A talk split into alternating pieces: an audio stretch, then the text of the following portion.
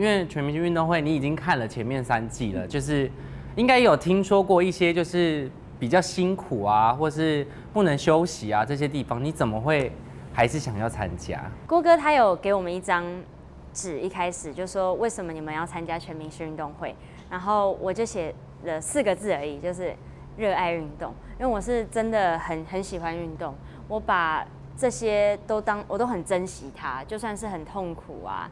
然后很有挑战，但是我觉得每一天都过得好充实，好有挑战。就是你连续拿了两座的 MVP 这件事情，你自己有预想到吗？我完全没有哎，完全没有。也没有目标吗？因为有些人进来就是说我至少要拿到一座 MVP，然后总冠军可能就是是团队的事情嘛。但是至少，因为像张庭武就是很想拿 MVP，但他现在都还没有拿到哦。所以你没有一个目标想要。做到什么样，或是破纪录这些？我希望可以当那个拍级类最强的。那时候我有这目标，但是其余我真的不敢多想。我是直到我拿到一个的时候，才妄想说那可不可以第二个耶？拿到第二个想，哎，那可不可以再一个？所以现在奢求。嗯，所以现在讲座已经在家里了吗？还没有，还没，要最后的时候才会给嘛，对不对？统计起来。拿第一座的时候，因为听你在现场也是。看你的表情也是非常的惊喜，然后你知道爆炸的那种感觉，我直接爆哭哎！我觉得，嗯，我没有那个，我可能觉得我没有那个不够资格拿这个奖项吧。那时候第一次被搬的时候，但你们黄队里面，如果真的要讲爱哭鬼的话，你觉得？是谁？前三名排名的话，那我一定在里面。你在前三名吗？对，我不管赢或输，我前期都一直在哭。那镜头没拍到，有拍到我都在哭。但经纪人不会说好了，不要再哭了，这样。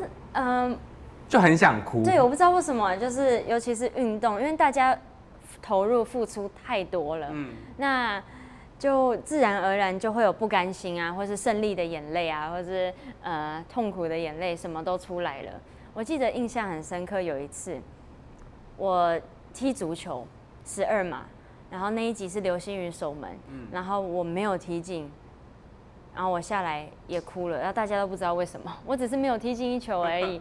然后因为星宇在上一球的时候他守门，他跟我下来场的时候他就小声的说进，我的手骨折了，然后我直接说我下一球一定把你踢进，然后结果我没有进，我这整个情绪就 hold 不住，我想到。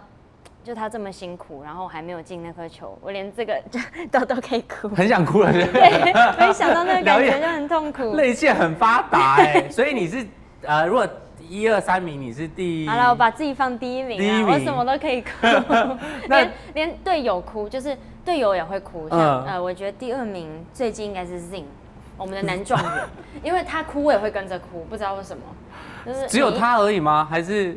呃，每一个人哭我都会哭，那你哭的频率很高哎。第三名是壮壮，他也是谁哭他也会跟着一起哭那种。他自己的事他不会哭，但别人哭他就跟着哭。对我们如果三个坐在一起就会停不下来，一定要有人把我们拉走。但是新补进来的，我觉得当然体力上面是需要很很大的那个负荷之外，其实他们心理状态应该压力也是蛮大的，对不对？多少一定会非常大，但是郭哥跟。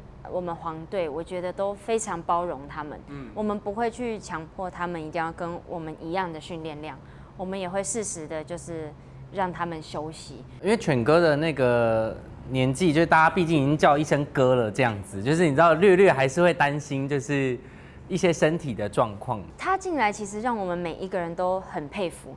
就是我们都会想说，哇，连一个四十岁的人都可以这样子拼了，我们还有什么借口？年纪了，不努力。所以说很励志。他是一个很励志的故事，全哥，他是很励志。那你们会常常在他面前提到四十岁？这个话题吗？嗯，不会，因为他说他他他他才十八岁，所以我们 我们就把他当十八岁在训练。那因为刚刚有提到，就是因为有人加入，也有人退出嘛。其实，在这个中间，因为我知道你们也承受了非常大的压力，你们自己有觉得在哪一个方面压力特别大吗？我们团队一开始就知道，我们郭哥选我们不是因为我们谁什么样特什么特别强，他说我们每一个人我们能赢都是因为我们团结。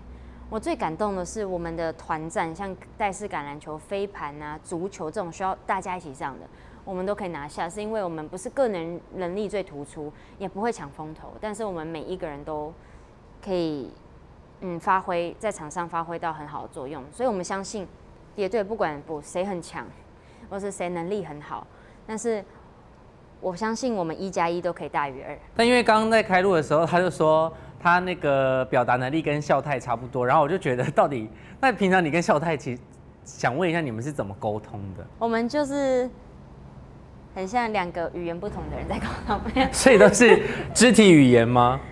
嗯，因为我还是你们沟通通常人家是五分钟，然后你们是要花十五分钟。因我是很就是你知道害羞内向不善言辞，然后其实能就是跟我当朋友的都很吵，像你这种吧，就是可以一直聊天的这种。我常常据点别人。不是，可是我觉得你看起来不像是这个类型的。哦，你你误会了，你误会了，因为大家误会我很冷漠、很凶，或是态度不好什么。但是我其实是太害羞到。我都会在旁边听，然后就不敢讲话，也不敢开口跟别人聊天。我以前一开始在团队，就是我是完全不敢发声。比如说我有意见，我都是闷在心里，或是跟我最好的朋友，那时候最好的队友讲。但是他们就会说，你应该就是可以更大胆的去表达，因为我是害怕别人不相信我吧？可能。但这是有一个什么原因吗？导致你就是没有那么喜欢表达自己的意见？像运动好了，我会心里有先入为主的想法，觉得男生一定都更强，或是他们理解的会更多，嗯，或他们会不相信女生，我自己会有这个想法。所以我一开始其实我们在躲避球那时候印象很深，教练就说你们有人适合当主攻手或者想要当，然后刚好我在私底下有跟刘星宇讲说，我觉得我躲避球单手是有优势的，然后他就说静想要当，他就帮我，然后那时候我才表达说，我觉得。我第一次表达出我对在运动上的想法，然后教练也觉得我很适合，然后那时候就也很就觉得哦，原来是可以这样子讲出来，然后男生竟然也相信我，他们也然后也做得不错，然后后来我就会开始更常在嗯比赛中或是战术中发可以自由自在发表意见。之前也有听说你们黄队私底下其实也有也有争执过，对不对？男生们是不是有一些争执？然后后来也是。也是有聊开来，然后化解了。男生们的争执哦，其实都是小，就是我觉得在我眼里都是小小的，因为一开始大家不熟，然后不了解对方的底线是什么。有些人可能以为这是开玩笑，但有些人就觉得你好像有一点超过，对，超过没有什么礼貌什么的。那你会帮忙吗？就是。跳出来就是说，哎，大家就是好好相处什么？我我好像不是那个人，那种人都是壮壮，因为他比较会讲话，会，而且他会跟每一个人去聊天，只要谁脱离了这个团队，嗯，因为时不时就会有人脱离，然后他就会很有耐心，因为我知道他有学运动心理学，我都觉得他是我们团队的智商师，嗯，他会跟我们聊一聊，聊一聊就好了，然后就拉回来大家一起，所以我很敬佩，很敬佩他这点。虽然他在场上的表现，还 不能讲错的，但那个是不一样的，一个是心灵的支持，然后有一些是对我们的身体的那些 cover 是不一样的。对，那个完全不一样，因为壮壮他知道他自己的嗯运动能力没有我们这么好。有一次他传的简讯，我也哭了，他就说辛苦你了，就算你带伤。我看着你受伤，还是必须要你上去才会赢的那种时候，他就很怪自己怎么没有更努力，没有更强可以帮助我。然后我就觉得很感慨，他说我一定，你可以拉着我当我的魔鬼教练，然后努力的训练我，把我变强。